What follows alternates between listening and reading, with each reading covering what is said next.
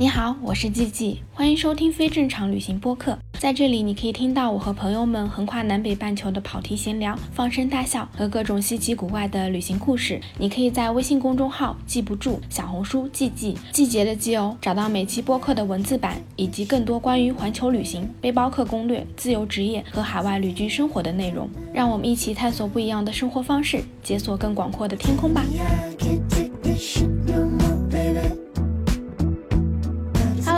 好，我是季季，欢迎收听非正常旅行电台。这是一档横跨南北半球的旅行播客，带你用声音环游世界。今天这期节目呢，是由地平线八号冠名播出的。然后我想要来跟大家聊的一个主题，其实叫做“尽管出发，创造不凡”。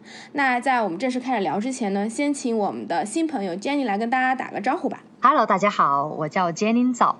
我呢有十一年的海外营销经验，然后呢之前也在欧洲，现在人呢在新加坡，哦之前也在上海工作过，然后我很自豪我会说流利的英文、法语、德语、西班牙语。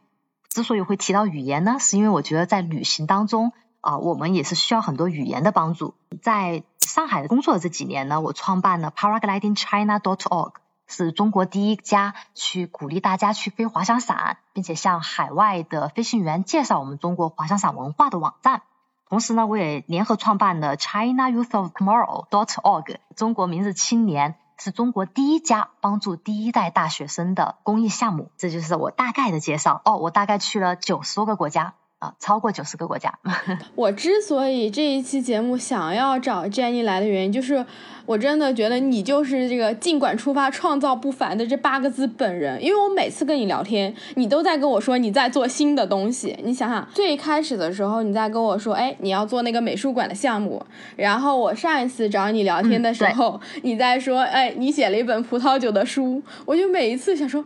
这个女人怎么每次都能搞这么多事情出来？真的是很强。哎，你最近不是还写了那个书吗？你不是写了一本《十年葡萄酒》对吧？对，其实那是我自己就是有很多兴趣爱好，而且我尽量把这些兴趣爱好都做得比较的极致。那我自己呢，也是一个呃，在法国葡萄酒行业工作了八年的人，并且呢，我有葡萄酒的认证。嗯，其实我今天是我的三十四岁生日。哇，生日快乐！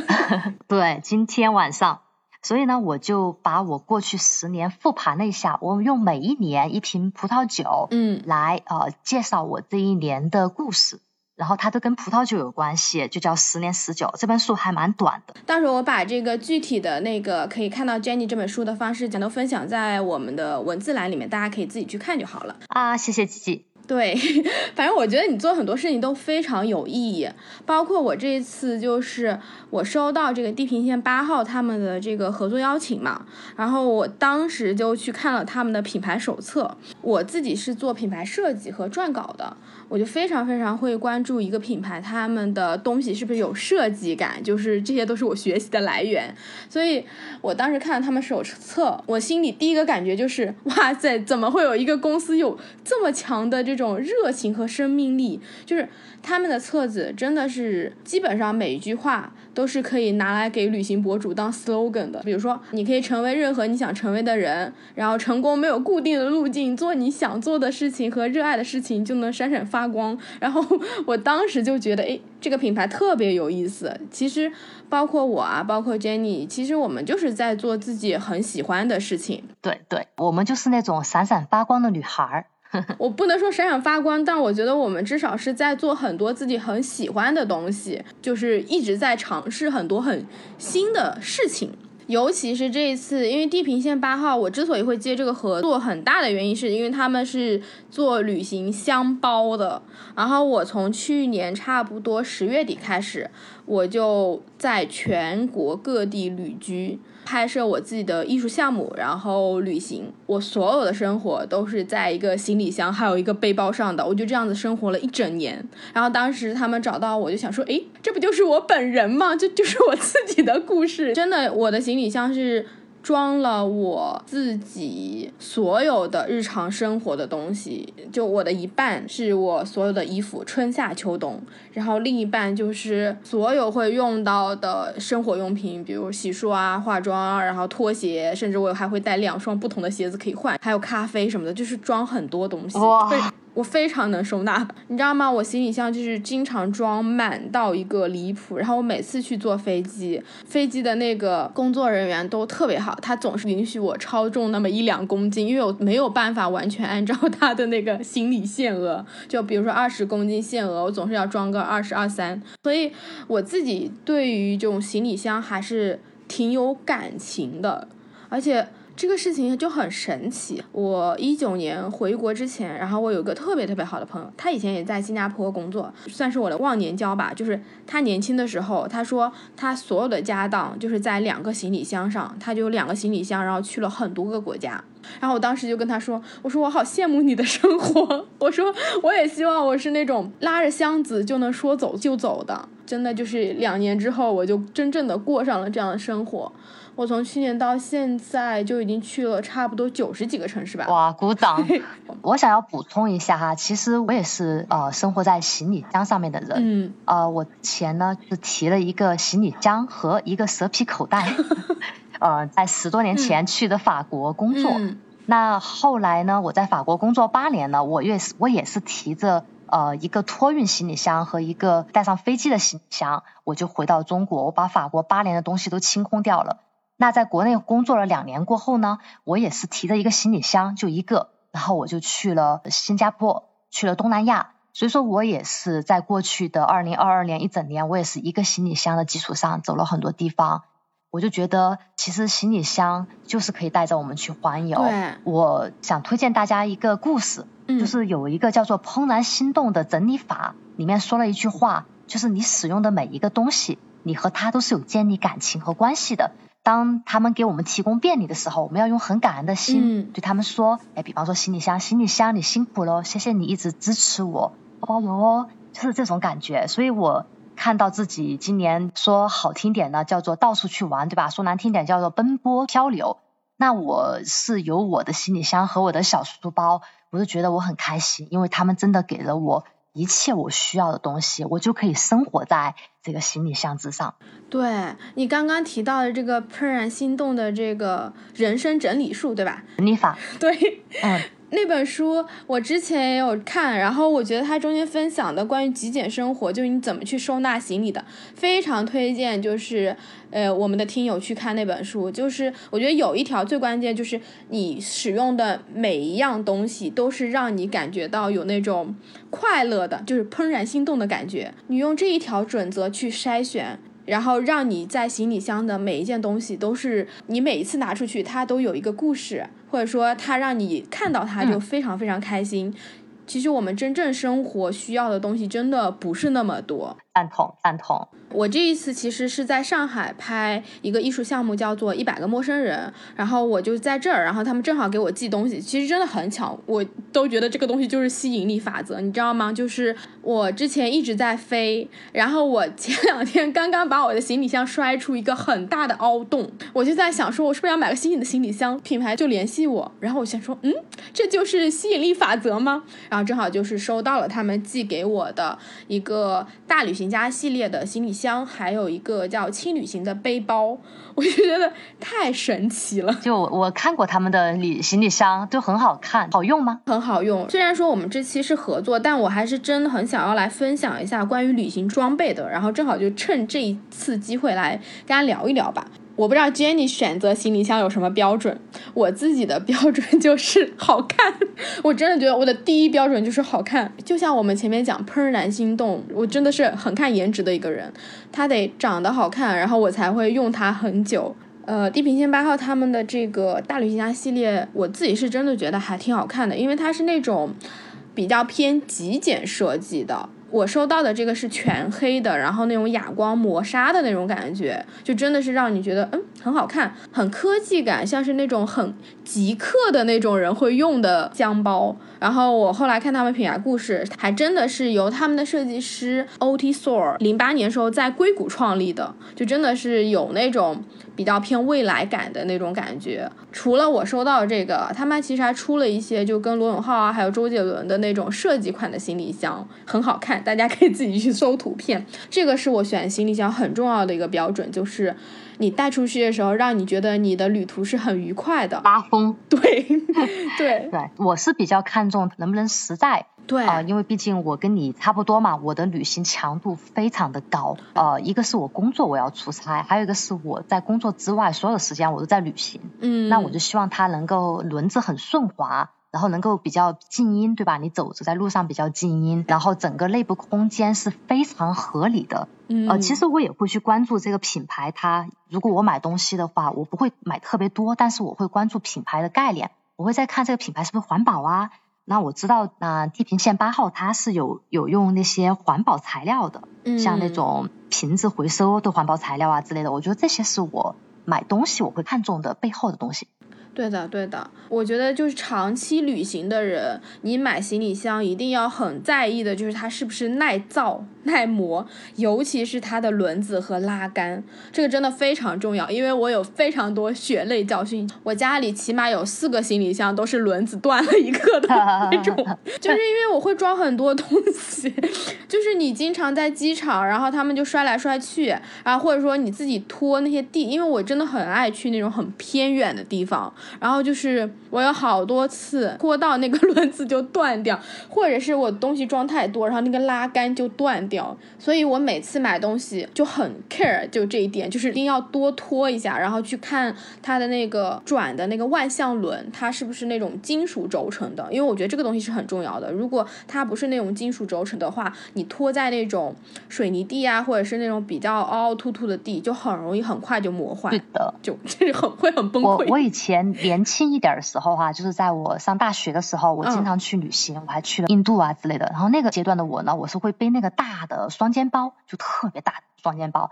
但问题是现在现在随着年纪的原因，哦，我还是喜欢呃行李箱，呃，因为我刚刚说了嘛，我的生活是在商务旅行和旅行之间的。那我一个行李箱，它可以满足我各种场景需求。对。我其实也是有这种慢慢的转变的，因为在我开始做这个拍摄项目之前，所有的旅行都是背那种大的那种登山包的，因为我在做拍摄项目需要带很多拍摄器材，我有一个大的单反相机。然后还有一个长焦镜头，然后我有一个小的 vlog 相机，我还有一个小的胶片相机，我还有电脑，还有手绘板，所以就是我有非常多的电子装备，这就导致我没有办法背我的登山包了，就是它其实不具备保护性，容易坏。对，他就没有办法保护你的东西，所以我才慢慢的开始就拿行李箱，因为这样子的话就好拖一点。因为其实所有的电子装备真的非常重，我不知道就是我们的听众里面有没有摄影师，就是起码有二十斤吧，就我光拍摄装备就有这么重，真的是非常非常累的一个东西。然后后来就慢慢的就开始用行李箱。就感觉哎，其实相对来说行李箱还是会更轻松一点，至少你可以拖着走。然后还有一点就是，对我来说，行李箱其实真的是需要它自重要轻。就是我又需要它材质好，我又需要它很轻，这样的话我就可以往里面装很多东西，这样就不会占我自己行李的那个重量。我这一次收到那个大旅行箱系列的时候，我有一点是我真的非常喜欢的，它那个拉杆是宽的，它的杆就会放到两边去，因为我们大部分行李箱那个拉杆是从中间的嘛，你中间的话就意味着你底面那一面它会有凸起来那个杆儿，你的东西就会放不平。地平线八号行李箱，它的杆儿是在两边的，所以你整个箱子的内部空间全都是平整的。你知道平整对我来说有多重要吗？就是我有很多拍摄的设备，我为了防止那个杆儿压坏嘛，我都会先垫一层衣服或者垫那种卸妆棉，把底下铺平，它就不会磕到。然后我看到他们这个拉杆，就对我来说是真的非常实用，就它可以让我把东西给。平铺了，哇，好方便啊！对，这个还是真的很实用的。还有一个经常坏的点是，我经常因为装太多东西，把我行李箱的拉链给撑坏。可怜的拉链，你知道吗？就是我每一次用行李箱关上的时候，我都是整个人坐在上面。然后才能把它给合上，然后我就很需要它的那种缝线是那种特别特别坚固的，然后那个拉链要质量特别好才可以。我是真的会去看拉链的那种。你知道我这一次有多离谱吗？我之前在吐鲁番的火车站，然后我当时想要从我的行李箱拿一个东西，然后拿出来之后我就再也关不上了，我就在那里起码花了十分钟试图关上，最后坐在车站边上一个阿姨。实在是受不了了，他就跑过来说：“小姑娘，我来帮你关吧。”然后那个阿姨就力气特别大，然后他说：“我看你太辛苦了。”然后他就 走过来，然后压在我的行李箱上，把我给合上。阿姨阿姨实在是看不下去了，所以说你需要一个大空间的行李箱。对我需要空间大，然后我还需要它的那种质量要足够好，这是我自己选行李箱的时候还比较在意的几个点吧。除了行李箱之外，我用的最多的就是背包。就背包是，比如说你住下来之后，然后你去一些城市走一走啊。像我就是，比如说我住下来，然后我去拍摄的时候，我就会带一个随身的背包。就我觉得选背包其实也是很需要技巧的。第一个最重要是它一定要有一个很好的背负系统。尤其是你是那种负重的，如果你是那种玩一玩的就无所谓，好看就可以了。但是如果你是要长期背背包的话，负重系统真的是特别重要。就是它的背负系统一定是那个肩带要宽，然后它最好有一个那种前调节的那种胸扣，这样的话你就可以分担你的整个背的那个压力。大家如果像我这样子背过就是 二十几斤的背包，你就能理解我在说什么。就是一个优秀的背负系统真的是特别特别重要。然后我自己选背包的时候，我会比较在意的一点就是，我买的所有背包就一定是要防水的，因为我长期都在外面跑，会遇到很多情况，比如说你会下点小雨啊，或者说你可能很容易会洒到一点水。就防水性能其实是真的很重要，尤其是像我装的都是电子装备，就你一定要去检测你这个背包是不是真的防水。虽然可能如果你遇到那种巨大的暴雨，都是会有那种防水罩的，但是小的情况下，比如说你只是毛毛雨，对，有个防水舱，或者说它能够有一个专门给笔记本电脑的那种电脑舱，可以独立隔出来，这样就会好很多。还有一个就是比较实用的，就是你最好买一个背包。不管是哪种，就大的小的，它是可以扩容的。就比如说你的那种登山包，很多登山包它底下那个拉链是可以拉开的。拉开之后呢，你可以在里面放一些，比如说放鞋子，对，放鞋子，或者说放一些比如湿掉的那种你要换洗的衣物，你就可以放在那里面。还有一种，它是有那种扣子的，你可以把你的那种。防潮垫啊，然后睡袋啊、帐篷就扣在那里，这样它就不会占用你背包的空间。其实那个是非常非常实用的。如果大家真的是买很适合户外用的那，我非常赞同你。我之前也是背这种大的户外包，但我后来呢就把它变成一个偏商务的包，因为它可以满足我出差和旅行的双重条件，就是那个包不会特别的 backpacker。但同时具备你提到的所有优点。对，呃，我刚刚提到的这几个点，就是大家可以参考去买背包，然后包括就是我刚刚收到地平线八号他们寄给我的那个轻旅行系列的背包，我自己用了，我觉得还是很实用的。它也是很极简系列的，就全都是黑的，就比较像那种机能风，就是户外背出去，或者说你自己在街头走，就还会觉得它还是可以搭配衣服的那种。他们用的材料啊，都是那种专业防水级的涂层。哦，有一个点我忘了跟大家说，就是你们在买很多背包的时候，一定要去看它的拉链是不是防水的。拉链，很多背包它都是材质防水，但它的拉链不一定防水，所以这个还是很重要的。这就是我自己在挑选就是行李箱和背包上的几个很重要的一个点吧。然后，如果我们的听友自己有一些其他的这种 tips，也可以在底下给我们留言。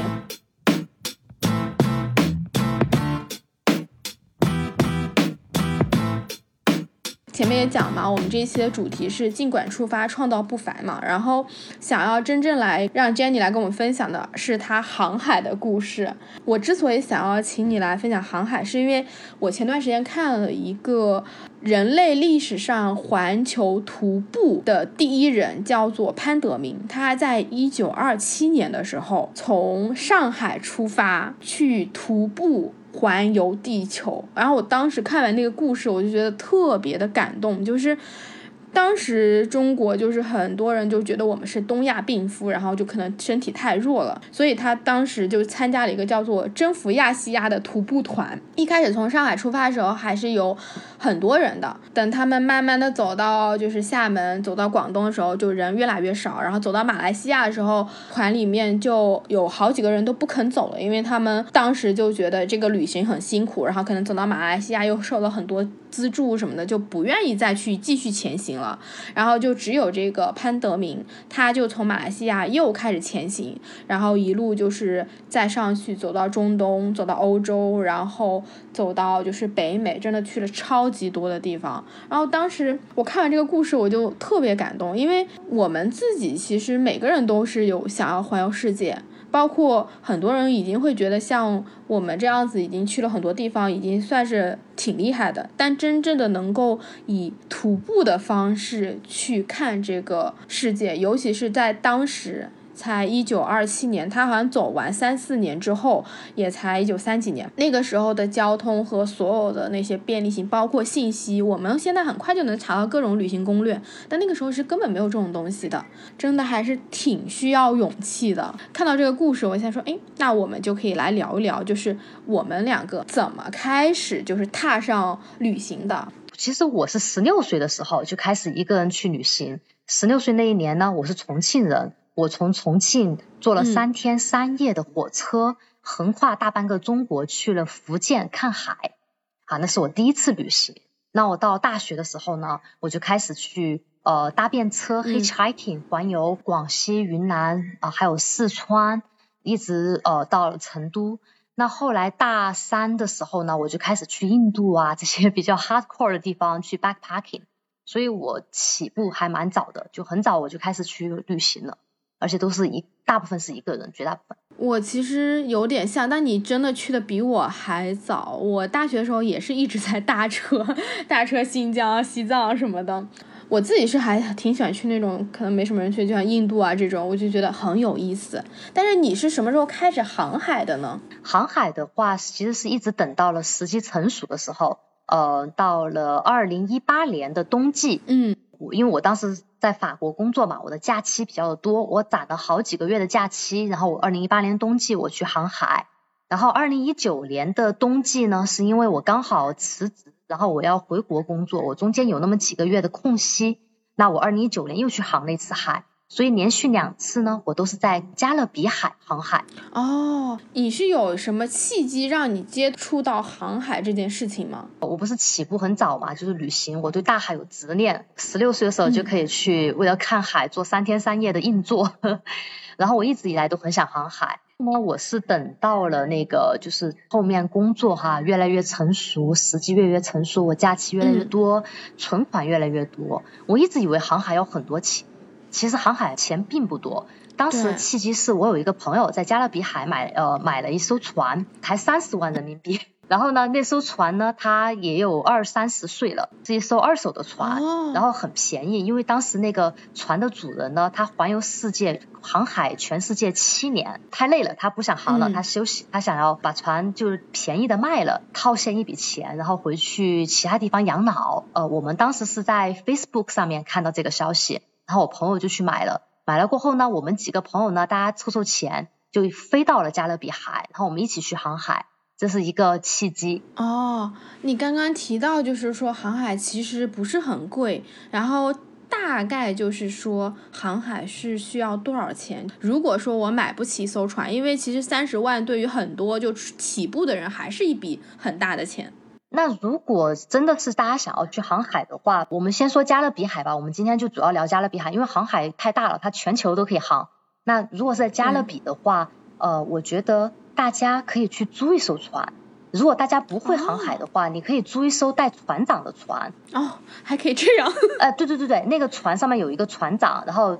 还有一个服务员，我们发现所有的船长和服务员他们都是 couple，然后你会租那个船，然后大概几千美金这样子租一个星期，然后他们会给你带你们去不同的地方去浮潜，去不同的小岛探险，然后呢船上的服务员还会给你们准备好吃的早餐啊，还有烤鱼啊之类的。哦。哦，那比如说一艘船，它通常能坐多少人呢？或者说你们当时的那个船坐了多少人？我们的船的话是可以住六个人，这六个人不是六个房间哈，我要澄清一下，它就是普通的帆船，它有两个卧室，两个卧室的话就等同于睡四个人，对吧？然后呢，呃，它有一个客厅，客厅的话你把那个床垫就那个沙发铺一下，它又可以睡两个人。当然了，你也可以就是如果船停泊在。呃，港湾避风港，你也可以就是自己反反正在船上面是没有那个海风吹的，是没有蚊子的，你也可以自己在在那个船上面睡觉。所以说，如果你想挤一挤的话，是可以睡很多人的。但我就觉得控制在四个人。左右是最舒服的，两到四个人左右。哦，如果是长途航行的话，如果一直都睡不好，其实也很累。其实长途航行你就是没有办法睡觉，长途航行你要二十四小时航行的，二十四小时要醒。哇塞，这也太辛苦。对对对。那你当时去航海的时候，你都去了哪些地方？就加勒比海那一片。呃，其实加勒比海特别大，呃，机器我做一个那个就简单的介绍，你看到我的航海图哈，呃，我们其实二零一八年的冬季呢，是从洪都拉斯啊，也是全世界呃那个犯罪率、谋杀率最高的国家，呃，我们航到了危地马拉。二零一九年的冬天呢，我们从危地马拉航到了伯利兹，然后再从伯利兹航到了墨西哥，然后我们在墨西哥把船卖掉了，我们也没有亏钱哈，就是多少钱买的我们就多少钱卖了。我那时候就回国上班了。我那个朋友呢，他也完成了他的执念嘛，因为我航海是两个冬季，但我朋友是两年，他都在航海。哦。他卖掉过后呢，他去做他的事儿，然后我回上海上班。哦，原来是这样子。那你们几两个季节的航海就是航了大概多久？二零一八年两个月，二零一九年两个多月，我觉得应该有四到五个月左右。嗯。嗯，那其实真的还蛮久的。可是，就是如果你航海前出发的话，大概要准备哪些东西？你告诉我航海，我知道航海是什么样。可是感觉有十万个问题，就是比如说你出发前，我们刚刚讲了船嘛，就是你讲了说，哎，可以买船，也可以租船。但是你不是要去很多个不同的国家嘛？是不是这些国家都需要办签证呢之类的？还说在海上就不用下去就可以不需要签证？你肯定是需要签证到这个国家的呀，你要入境，对不对？就比方说，如果你想要到洪都拉斯，然后航到危地马拉，在不同的国家，你肯定要补给，你还是要涉及到入境，对吧？你船如果一直在海上航行，没有停歇的话，你是很累的，你肯定是需要找停泊的港湾，呃，还有给自己的检查船身啊、加油啊，你还要做很多事儿。但是呢，好消息是什么呢？就是咱们有了美签的话，加勒比海大部分国家是不需要签证的，危地马拉是需要签证的。但是我当时就用了比较极端的方法去的危地马拉。啊，你怎么去的？我把自己藏在那个船里面，我就进去了。好吧，所以其实基本上办一个美签就可以了，是吧？对，像我们有了美签去太平洋国家也是不需要，不对，我们现在中国护照去太平洋国家也是不需要签证的。只不过大家可能需要办一个澳洲或新西兰的签证，你才能够到达太平洋的国家，因为太平洋的国家呃没有中国直飞的机票。哦，明白，就等于你要去那边转个机。对，一般岛国哈比较小的岛国，他们其实都对中国的护照没有签证的要求。嗯嗯，对，那其实听起来还是。OK 的，就签证并没有想象中那么繁琐，因为我当时我有另外一个朋友，他也是那种环球航海的，然后我脑子里就在想说，那不是每一个地方都要办签证，因为办签证对我很讨厌准备这种文书的人来说，我就觉得办签证好麻烦。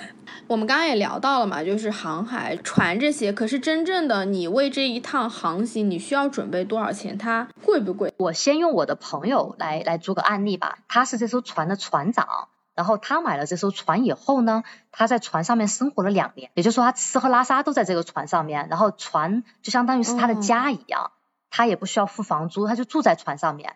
嗯，他在不航海的时候呢，就会把船停在一个港湾，比方说他当时去了迈阿密，你知道迈阿密非常的贵，对，他就把船停在了迈阿密的那个港湾里面。反正也是不要钱的，它是那种免费的海海港湾，嗯，然后他只需要开着自己的小皮艇，就是那种小快艇，开到迈阿密的呃市区里面去逛逛街、采购、去喝个酒，对吧？然后再开着小快艇到自己的船上面去，所以这是呃可以省房租。其次呢，你在船上面的话，你自己会打鱼，呃，有些如果你航海的话，你会去一些小海岛啊。呃，摘摘哈打引号偷偷的 椰子，嗯之类的，很多时候你的生活是很简单、很单纯、很纯粹的。那你的物欲也会非常的低，嗯，呃，也不涉及到你想要去买名牌包包啊、衣服呀之类的。就刚刚说的一个行李箱就够了。呃，然后我那个朋友他一个月是花一千美金就可以了。呃，一千美金就相当于是人民币的呃六七千块钱嘛，那真的很少了，很少很少很少，而且你看到的是无敌的景色。嗯，其实航海也没有大家想的孤独啦，其实航海圈子还是挺热闹的，每一个船长都特别有意思。我我当时航海的时候，就只要我们的船进入港湾区，我们有两种港湾区，有一种是比较野生的港湾区，就大家在地图上知道这个地方可以抛锚，然后把船停在那个地方。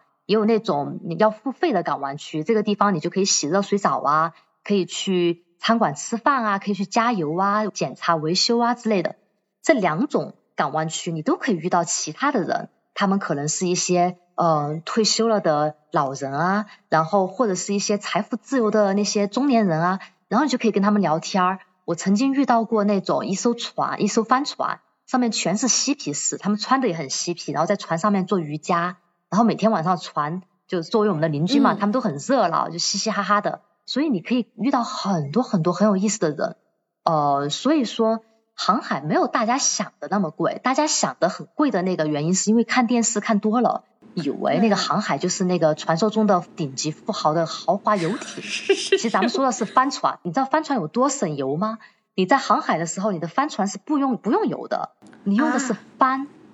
和风就是去推动你的船去航行，然后在船上的电，在船上是有冰箱的，是有电风扇的，还可以就是充电器呀、音响啊，什么都有。哦哦，对，还可以煮饭，对吧？这些电全部都是来自于风力发电和太阳能发电，因为我们的船上面会有呃发电机，所以说这一切都是那么的取之自然，就非常的环保。对，哎，这个真的很有意思哎！我刚刚还想问你说你们的电要怎么用，然后你就已经回答了。哎，其实这个是比我想象中要简单很多的，就是关于航航行的这个。而且你知道，你刚刚说你朋友买了一个船，然后三十万住了两年，然后最后又卖掉了。实际上他其实也没有亏，就是这么算很省钱哎。还体验了这么不一样的东西，对，也就是说他其实就花了每个月一千多美金的钱而已，他的房租是省了的。嗯，其实这样很省，而且就是你可以去全世界很多个国家，如果你是一直航海的话，你就是可以等于你的环球旅行的交通费就已经省掉了一大笔。因为你想，如果你想要去什么美洲啊、加勒比，从国内飞过去，机票都是非常贵的，都是上万的。这样子你只要自己开去就可以了，哎，这样一算来，其实也还是很划算的。可是我有个问题，就是你去航海之前要先学会就怎么航海，总不能大家上去就已经会了吧？要学什么吗？其实我做了一个简单的 PPT，我不知道你可不可以分享给你的粉丝哈，就是呃里面有有很多的信息，比方说在哪里可以去买船啊，然后在哪里可以去搭到免费的不要钱的帆船啊。然后可以看怎么样的电影啊、纪录片，还有看什么样的书来学习航海的知识。我总的觉得，你如果真的想要去航海，你哪怕没有这个呃船员证，或是那个我们叫海员证、船长证，你没有这些证书也没有关系的。因为我不鼓励大家花个呃就几千美金、上万美金去考一个证书，然后就为了那么一次航海，对吧？如果你只是一个普通的船员，像我当时是船员。我有学基本的航海知识，基本的天气，基本的呃海洋的航流，还有安全这些知识。那其他时间的话，我听船长的安排，然后我也被安排了做做最简单的工作，那就是呃钓鱼和做饭。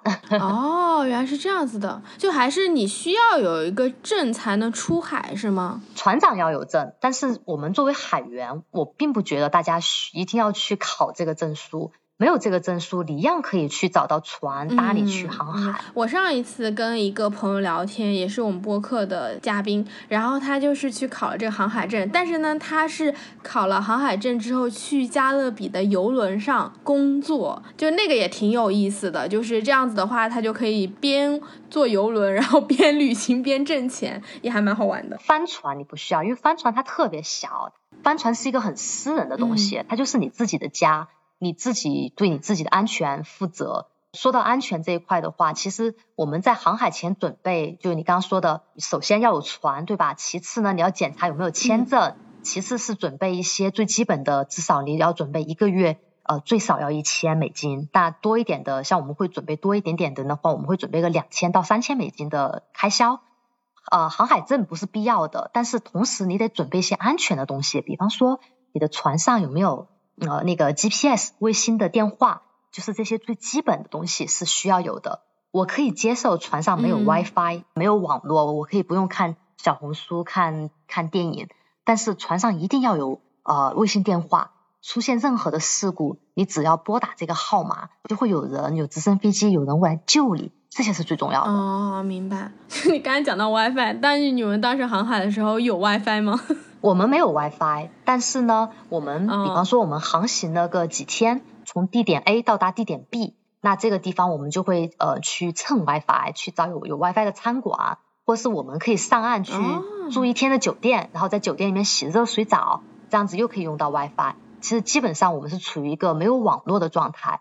其实想想过来，二零一八年的冬天和二零一九年冬天，我过得还蛮开心的，接近五个月的时间，因为没有网络，整个人就是在。和大自然链接。那个时候我们船上面连那个钟和表也没有，我们就是看着太阳出来，六点多钟就起来了，然后看着太阳日落，那个日落整个天空是粉红色的，粉红色、橙红色，然后特别的美。然后这个时候我们就知道啊，天要黑了啊，吃吃饭，烧烧烤一下，喝个小酒，然后弹弹琴啊。这个时候满天的星星就出来了，不但天上有星星，那个海面上面也有一盏一盏的星星。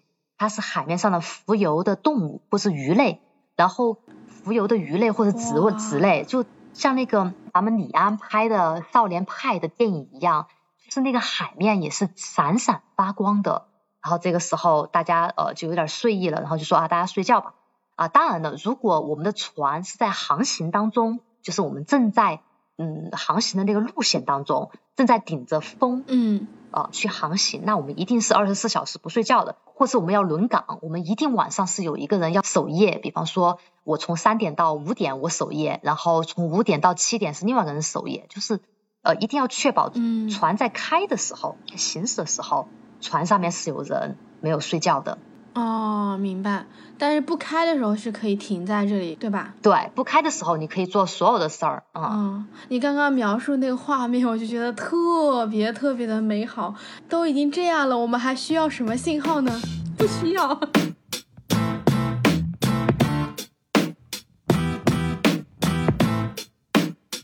其实你在船上面生活，其实还蛮忙的。我现在可以给你介绍一下两部分。一部分是你在航行的时候，航行的时候你人是特别的忙，你的船是在航行当中的，你要和船长对吧？你们要轮班呃去把舵，要确保你的船是在正确的航线上面。我们会有 GPS，会有那种专门的给帆船的 GPS，然后我们也会注意哈，这附近有没有什么游轮啊，或是大的呃客轮啊、货轮啊，不会就是怕他们看不到我们呀，就是嗯就相撞啊之类的。我们在加勒比航海还会。呃，很注意会不会遇到海盗啊之类的，所以我们都会非常的忙碌。当我们船停下来的时候，我们就会很放松，我们就会去做其他的事儿。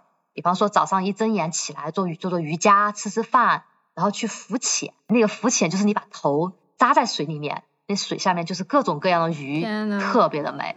然后五颜六色的鱼，然后呢还要洗洗衣服，其实就是用用海水洗，洗完过后用淡水冲一冲。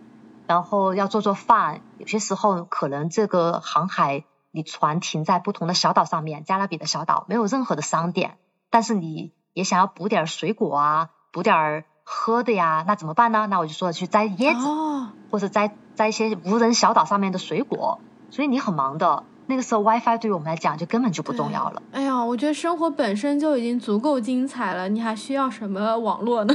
嗯，对的，对的。但是你刚刚提到有一个，就是在船上的淡水，它是从哪里来的呀？买的。哦。我还以为是有那种滤水器之类的。其实呢，船帆船它分为高级的帆船和嗯，就是入门级的帆船。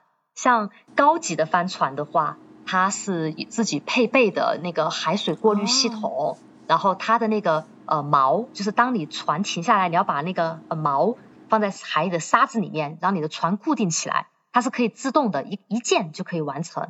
但如果是我们这种普通的都快三十岁的帆船，对吧？三十万快三十岁的帆船，那我们就得人工人肉去把这个铁链拉上来，或是铁链放下去。我每次看到船长和其他的朋友们都是龇牙咧嘴的，因为很重嘛。然后像那个高级的帆船，它的厕所是一键式冲水马桶。那我们这种入门级的帆船呢，就是你得用手去蹦那个水，就一一次两次要蹦个十几次才能冲干净，你知道吗？你高级的帆船它是有热水澡的，它是有加热的热水体系。像我们这种入门级的帆船呢，就是你把头发上面抹满了那个香铺，对吧？然后洗头液、洗澡的。然后跳到海里面把自己洗洗，然后再用淡水把自己冲一冲，基本上就是等同于没有热水澡，也没有淡水澡。天呐，所以说为什么我说到偶尔会住下酒店哈，因为我需要去酒店里面洗真正的洗澡，不然我身体那个皮肤上感觉的盐巴都一层一层的要出来。天呐，在身上晒盐，反正就是很有画面感。就是我想要跟大家讲，帆船航行，特别是像这种长期的长线的航行，不是那种旅行打卡的航行啊。它真的和大家想的很不一样，它就是一个 lifestyle。嗯，有些人可能一辈子就在这个船上面生活。像我嗯之前给你推荐的几个 YouTuber 的，就是呃账号哈，他们就是在船上面生活了十几年，他们的小孩儿就好几个小孩儿都在船上面生活，就是他们的家，这就是他们的 lifestyle。他们一个一艘船看起来很小。但是五脏俱全，你真的是什么都能够想得到，都能在船上找到。嗯，对，呃，我之前也有关注一些，就是长期生活在那个海上的，我感觉他们的生活其实就是现在当下大家很流行的房车旅行，其实跟这就是一样的，只是一个人在航海，然后你在车上生活而已。我们不需要有一个真正固定的住宅，你就是有一个移动的地方，然后这个家能够带你去很多地方，你不能说这艘船就不是你的家了。对你就是人走到哪儿就要有家的归属感，呃，把那个行李箱一放，对吧？你就觉得 OK，I'm here，I'm home。然后这个帆船或者是房车，你如果真的有一天厌倦了这种 lifestyle，你就可以把那个团和房车卖掉嘛，你又可以回归到社会里面来。我们要学会切换，我们每个人在这个人生的游乐场里面会有不同的角色。比方说，我刚刚说了，我也是一个职业经理人，我大部分时间我也是在上班的。但是我可以下班过后休假的时候，我会切换成一个呃去旅行很疯很嗨的一个 backpacker 的样子。我就觉得人生的游乐场，我们要觉知到我们在做什么样的角色，每一个角色我们都要尽兴，尽兴的工作，尽兴的学习，尽兴的去玩耍。嗯，是的，是的。回到你的加勒比海航行，你在这个过程中有没有遇到过一些比较有意思的故事，可以给我们分享一下吗？其实，在加勒比航海，因为加勒比这它是一个非常繁忙的一个海线，所以会有很多呃，我刚刚说的货船、轮船，就游轮，呃，豪华游艇，那些好莱坞明星的豪华游艇，还有我们这种普通的帆船，还有那种稍微奢侈一点的帆船，就各各色人，他都会就航海的人，他都会在加勒比，所以说。我们每一次都可以遇到各种各样有意思的人，个性鲜明，每一个人都可以有很多很多故事可以讲。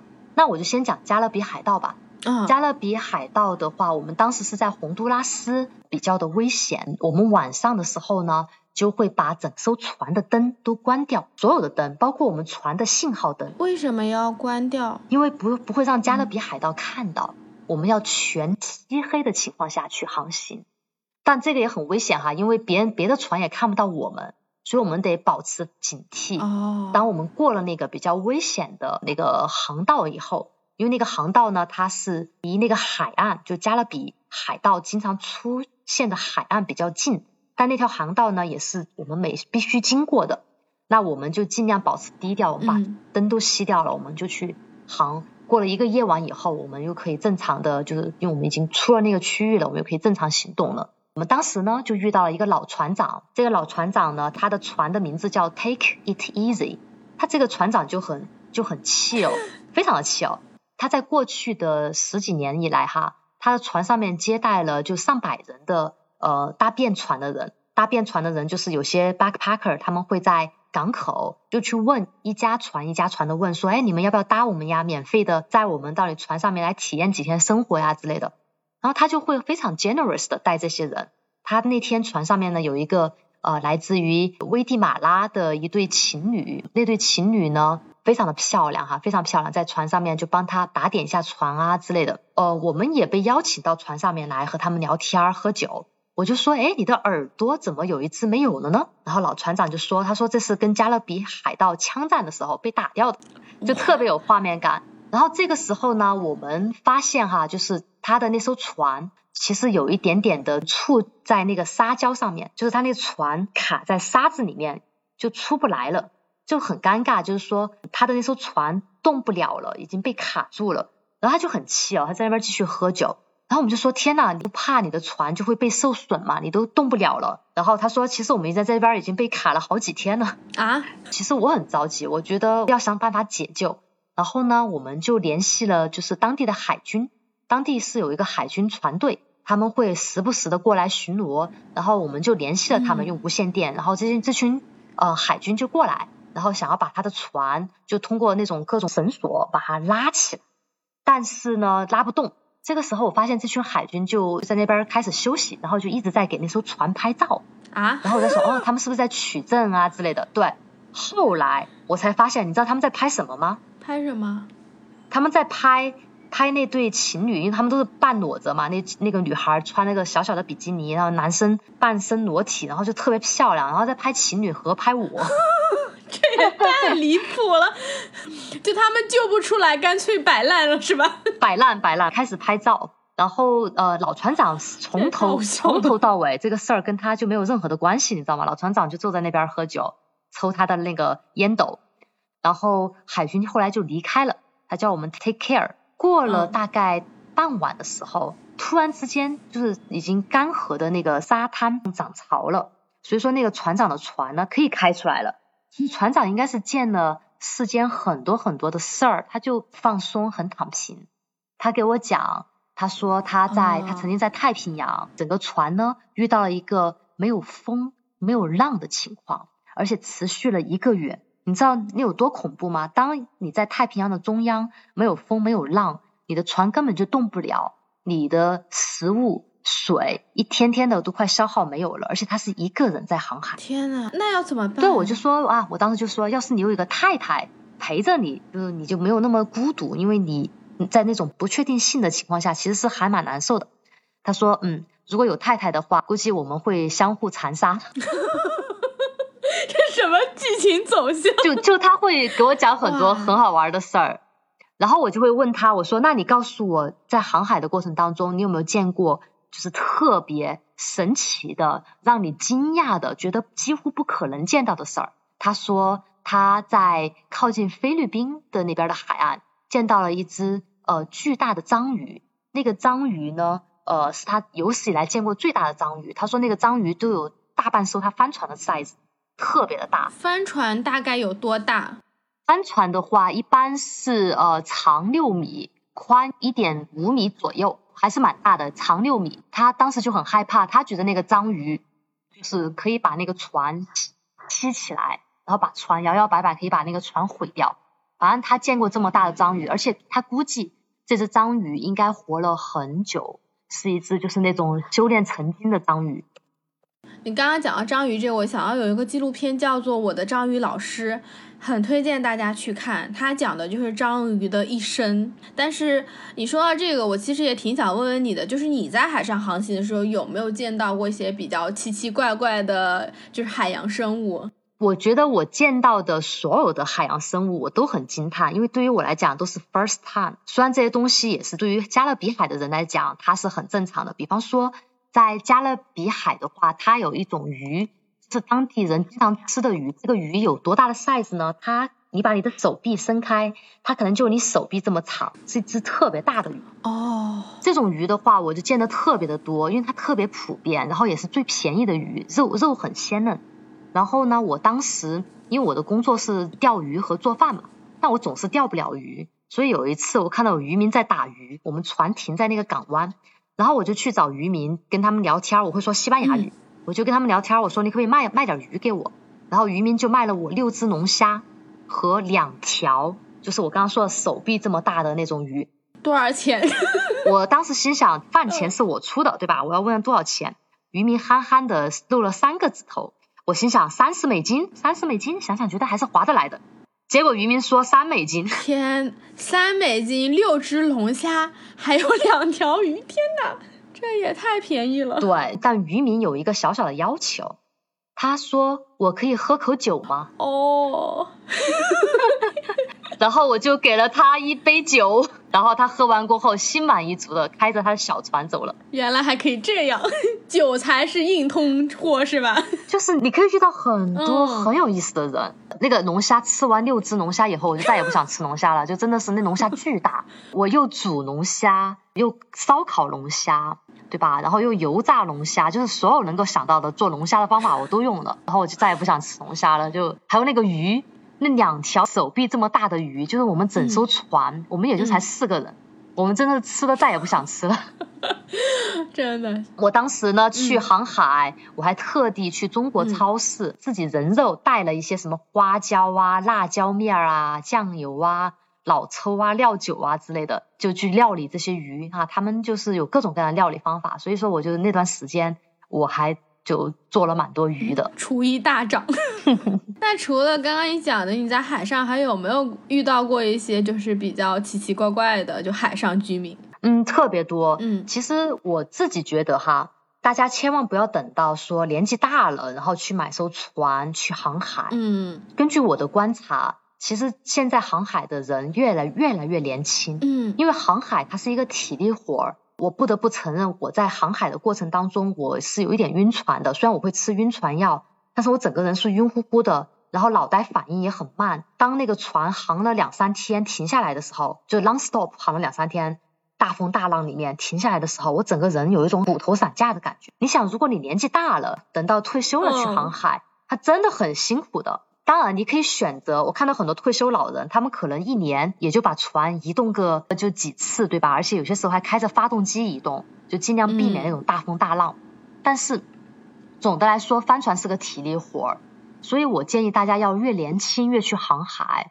那在这个过程当中，我就遇到了很多有意思的年轻的航海的人，年轻人也和年轻人喜欢聊天嘛，他们也很喜欢和我们交流。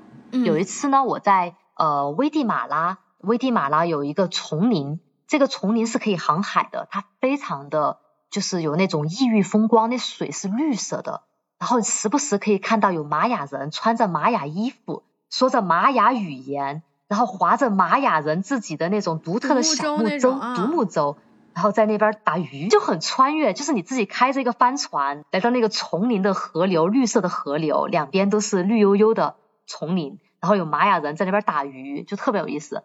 然后这个时候呢，就在这么一个很玛雅文化的地方，我看到地图上面硕大的写了 Michael Bay。Michael 不是一个很典型的美国人的名字吗？对不对？对啊。我们就跟着地图去 Michael Bay，因为这边可以停，一般叫 Bay 的地方都是可以停留的。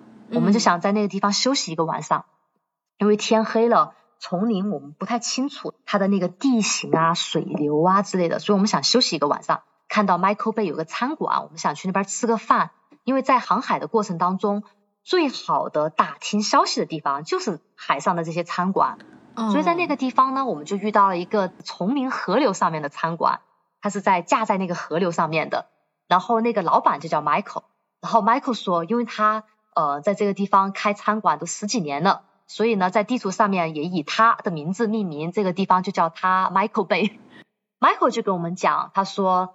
他很喜欢这个地方的原因，是因为这个地方没有蚊子。就大家的回答都很老路清奇。他说，在这个地方呢，他可以打鱼，然后把鱼做成他最爱吃的各种各样鱼的呃料理。做多了嘛，然后就会分享给朋友们。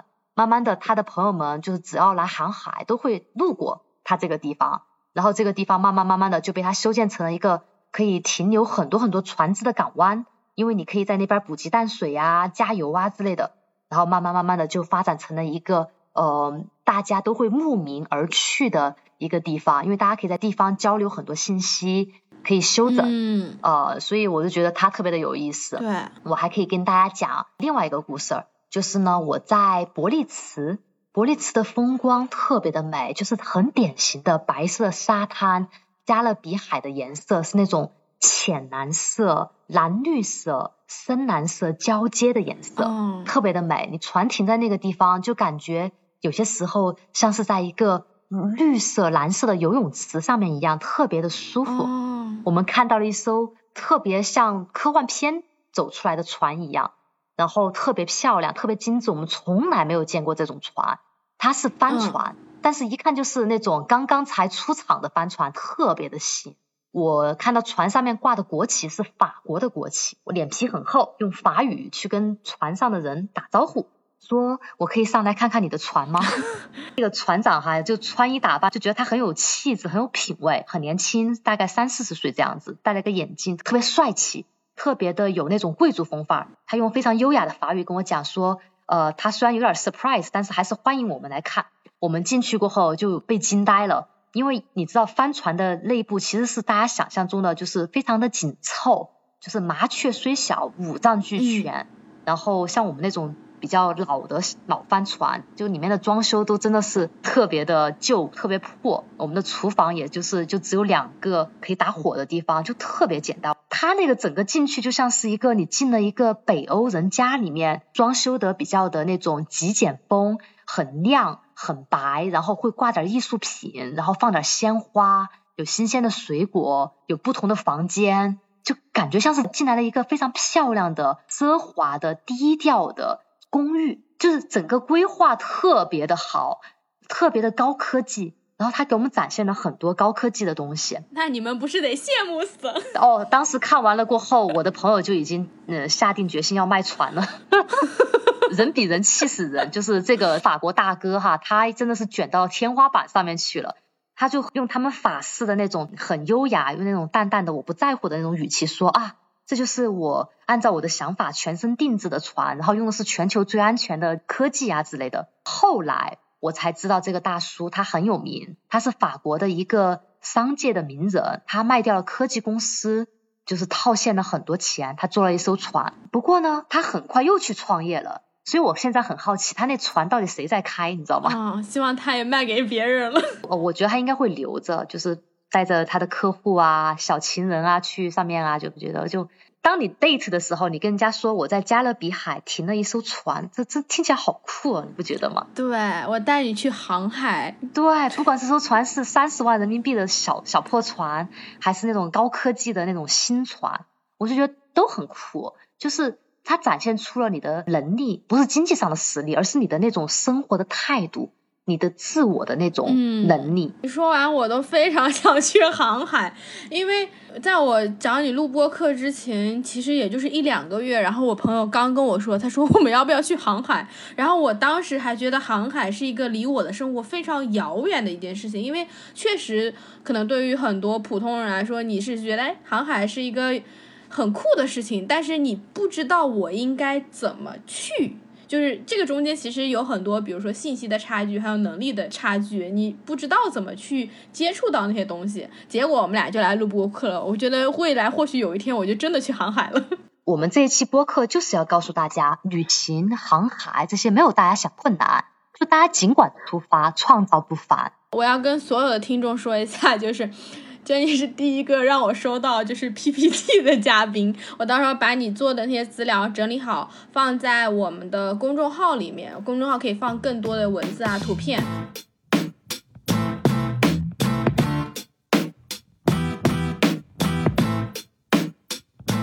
那我继续讲啊，就是说我们有一次呢，航海的时候呢，有些时候你真的很累，然后你想要到一个小岛去补给，那我们到了一个小岛，发现那小岛全是。椰子树，我们就想要去摘椰子，远远的就听到有狗在叫，就狗在狂叫，似乎在警告我们。但是我们还是想要去那个小岛上面看一看。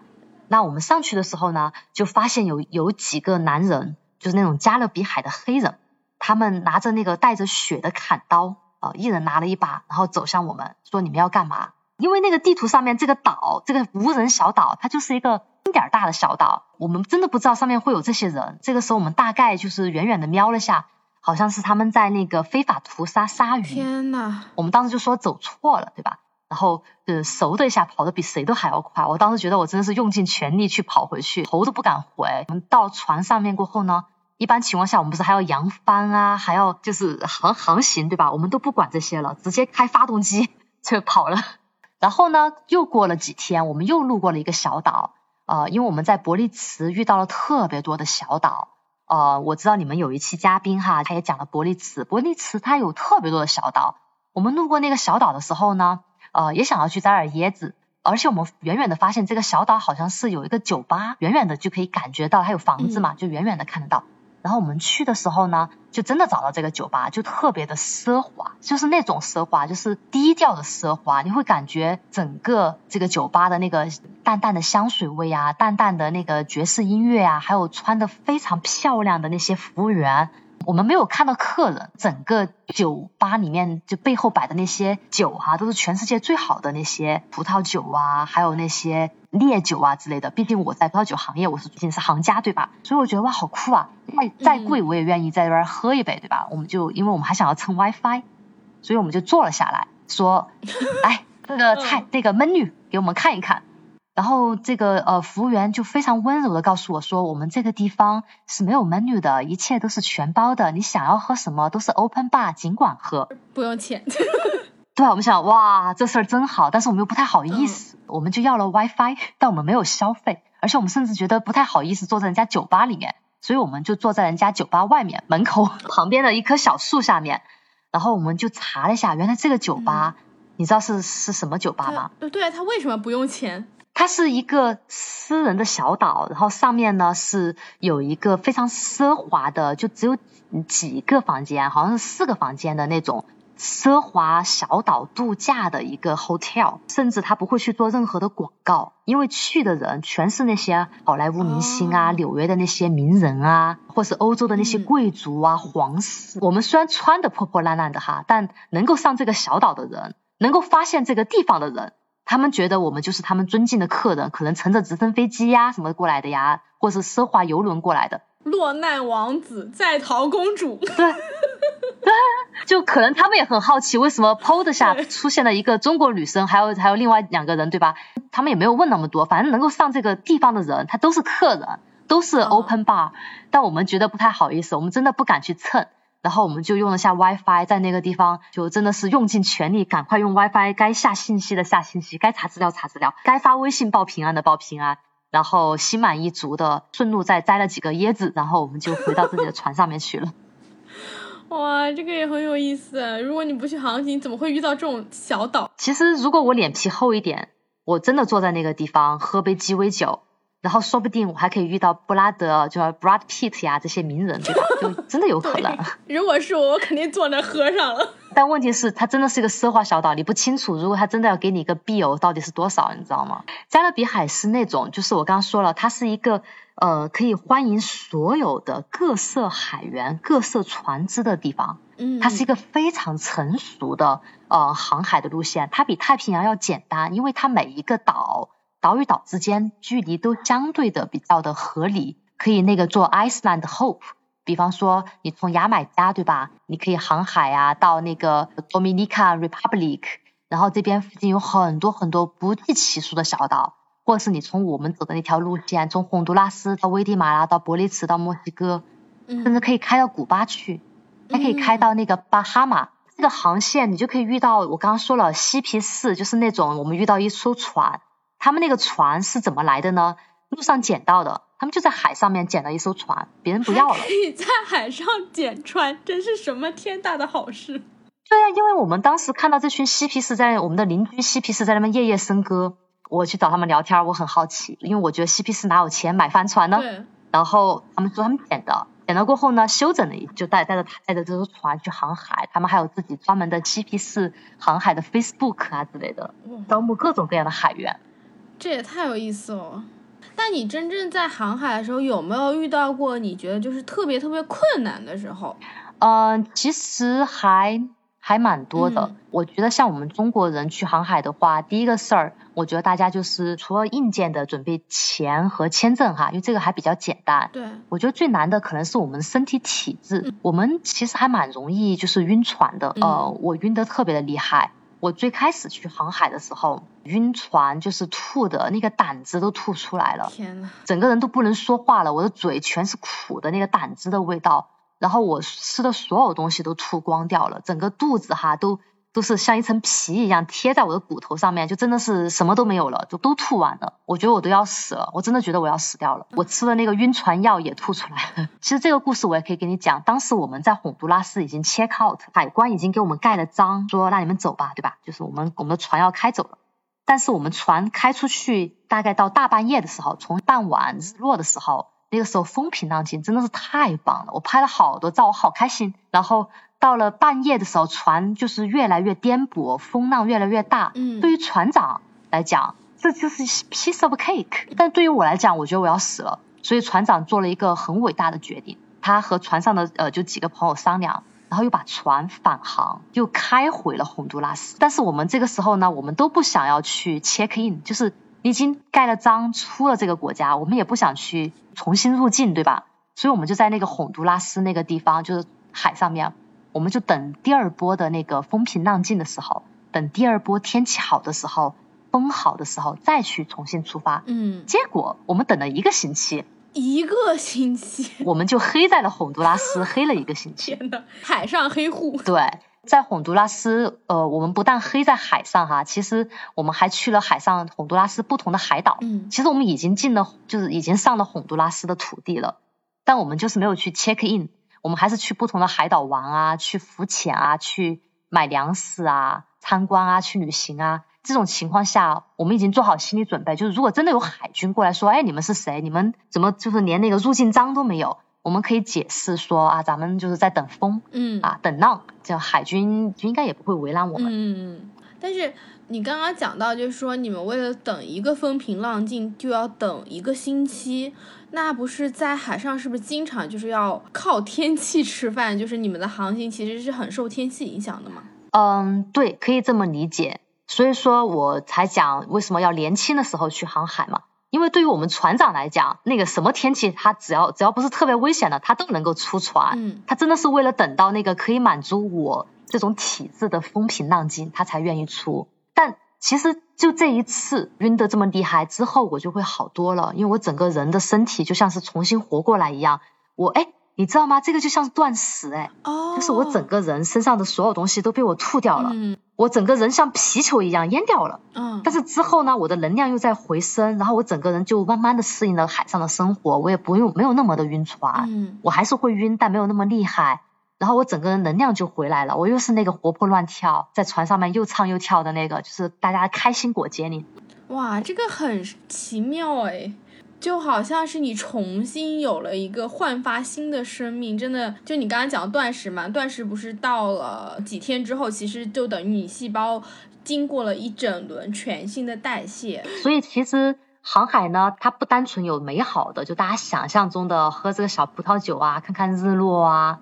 钓钓鱼啊，那种场景哈，沙滩白色的沙滩上面散散步，对吧？摘摘椰子，浮潜、潜水，划个桨板，这个都是比较容易做到的，比较简单的。但是我们真正要付出的那一面，是我们可能为了航海三天，我们要准备一个月的食物，因为你可能会遇到各种各样情况，所以你要准备一个月的食物，甚至三个月的食物。这个准备是很辛苦的，因为你要去搜刮各大超市，有些时候。那个岛上面可能就那么两两三个超市，你可能把超市里面所有东西都买完了。因为我们不是走那些大家常见的海线，所以说有些时候我们就是要去本土超市买东西。准备好了过后呢，我们还要遇到海上的各种各样的突发情况，比方说我刚刚说的，有些时候 GPS 啊，或者是天气预报啊，它并没有那么的准确。像 GPS 给我们指的那个小岛。呃，有那种非法的人在上面做生意，对吧？这些我们都是不能知道的。你会遇到危险，遇到困难。嗯。像我们的天气预报告诉我们，这两天风比较的好，船会航的比较 smooth。结果就是大海浪，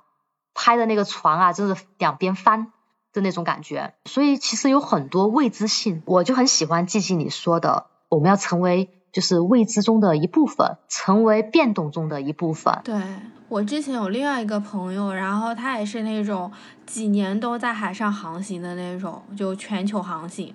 然后他就说，他觉得航海就像禅修一样，听完你讲的这个故事，我感觉我更深刻的理解了他说的那句话。其实你在海上的航行，就是在你人生路上的一种修行。对的，真的是，嗯，有些时候我们不要给自己创造那么多条条框框。如果你此时此刻你有这个时间，你有这个机会，呃，那么就真的是尽管出发，创造不凡。就那种要出发的那种 moment 是很快乐的。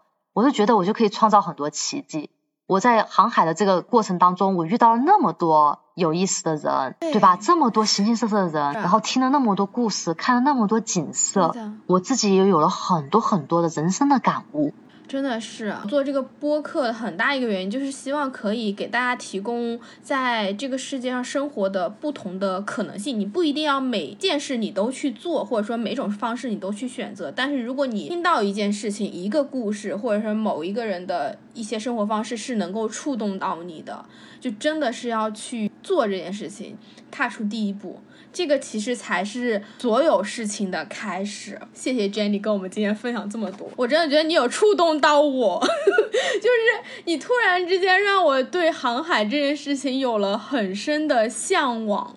就是你让我知道，哎，原来航海有这么这么多信息可以去了解，然后真正航海是一种什么样体验？你可以在海上看到什么？你可以经历什么？突然就是我感觉我和航海之间的那个距离被你缩短了。真的，未来有一天等我去航海了，我就告诉你。其实说到航海，它真的很简单。我记得今年今年年初的时候，我在巴黎，在我结束上一份工作和开启下一份工作中间有有那么一段时间，我我比较有空。所以呢，我就去一个网站，到时候我也会把这个网站分享给你们。我就上面联系可以航海，然后愿意免费去载船员的信息发布。然后我就联系了一个船长，那个船长他是要去太平洋航海，嗯，他要航海两个月，嗯，我就联系了他，然后他马上就回了我，就效率特别高，然后就跟我讲他是要从哪里到哪里。有什么样的诉求？所以说我差一点就要去太平洋航海今年，但是因为我接下来就要有其他的面试工作机会，所以我放弃了这个航海的机会，所以就没有大家想的那么难。